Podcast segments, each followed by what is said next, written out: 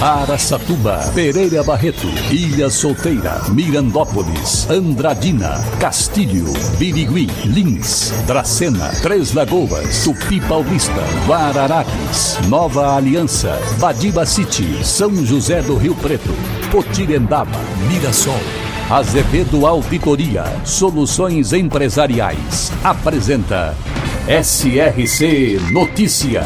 A informação para mais de 3 milhões e meio de ouvintes. Apresentação Marcelo Rocha.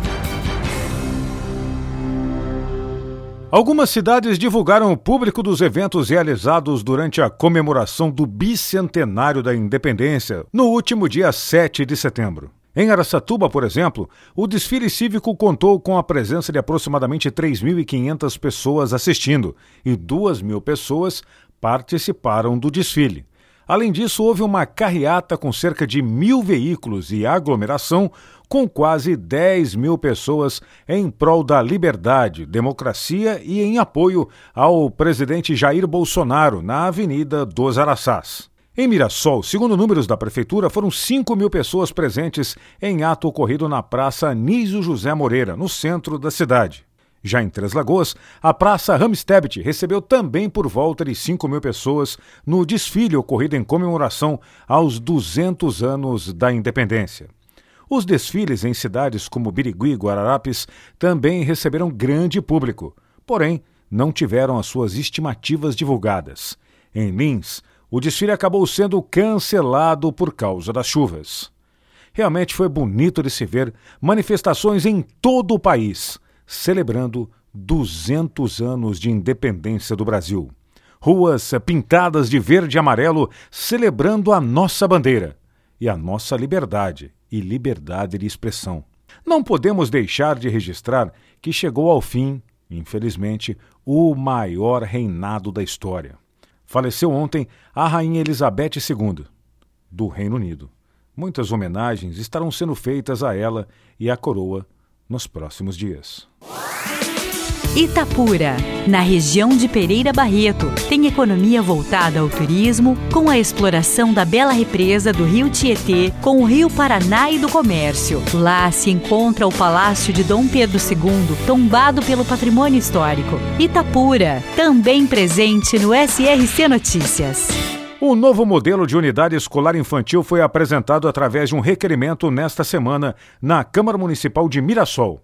A proposta seria implantar uma creche do comércio, que funcionaria em horário ampliado para atender preferencialmente filhos de empregados do comércio local, atendendo das 8 da manhã às 7 da noite, e também aos sábados e em datas especiais para o comércio.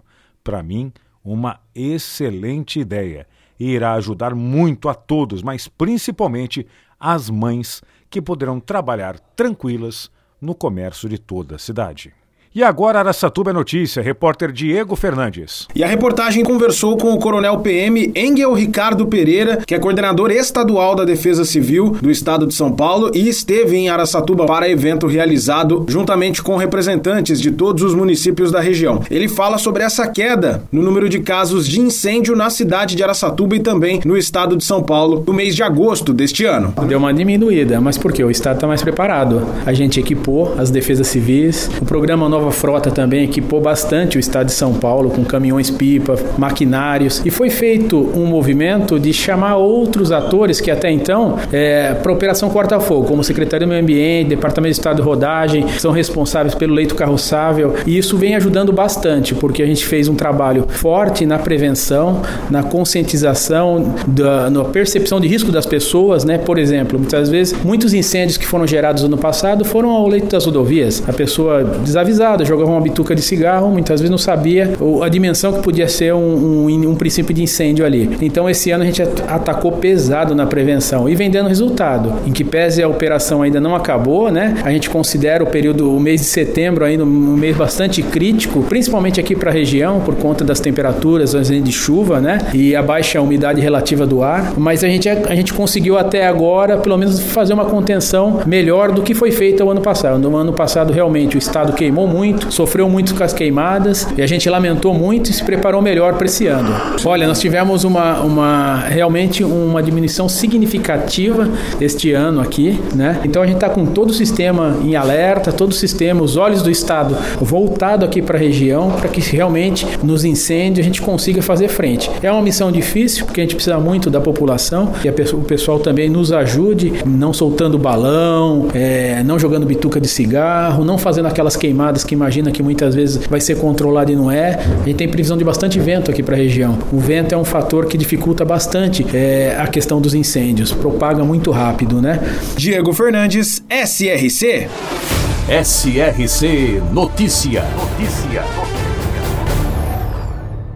Entre os dias 27 de agosto e 2 de setembro, a Secretaria de Saúde de Translagoas realizou a campanha de multivacinação rural 2022.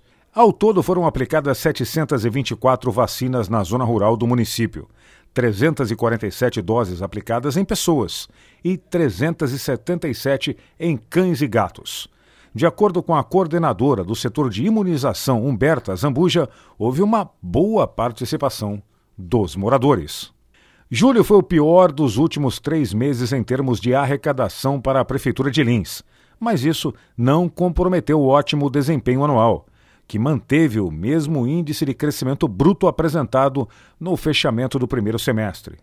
A receita municipal totalizou quase 27 milhões de reais. Desse valor, 7 milhões é gasto com a folha de pagamento e o resto, os outros 20 milhões, são investidos na cidade.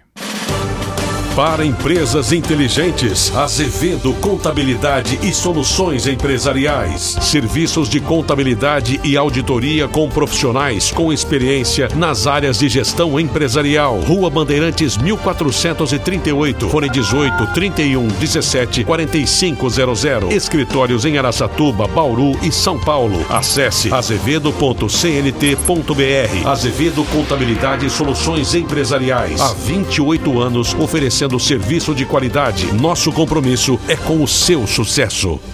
O prefeito Mário Celso Lopes de Andradina declarou nesta semana que vai manter o piso salarial dos enfermeiros e auxiliares de enfermagem a serviço da Prefeitura de Andradina, indo contra a decisão do ministro Luiz Roberto Barroso do Supremo Tribunal Federal. O ministro suspendeu no domingo a lei criada e sancionada pelo presidente Jair Bolsonaro e aprovada pelo Congresso Nacional. Mário Celso decidiu que não vai esperar nenhuma decisão e análise da corte, afirmando que a classe precisa ser, acima de tudo, reconhecida e valorizada. Excelente decisão do prefeito de Andradina. Aliás, outros prefeitos por aí deveriam seguir a mesma decisão. E o tal do Luiz Roberto Barroso, ministro do STF Todo-Poderoso, acabou de aprovar 17% de aumento nos próprios salários. Aí tá tudo bem. Agora, quando vem o salário da população, ah, não, aí não pode. Tá de brincadeira, né? Bom, ficamos hoje por aqui. Marcelo Rocha, SRC. Azevedo Auditoria Soluções Empresariais apresentou SRC Notícia.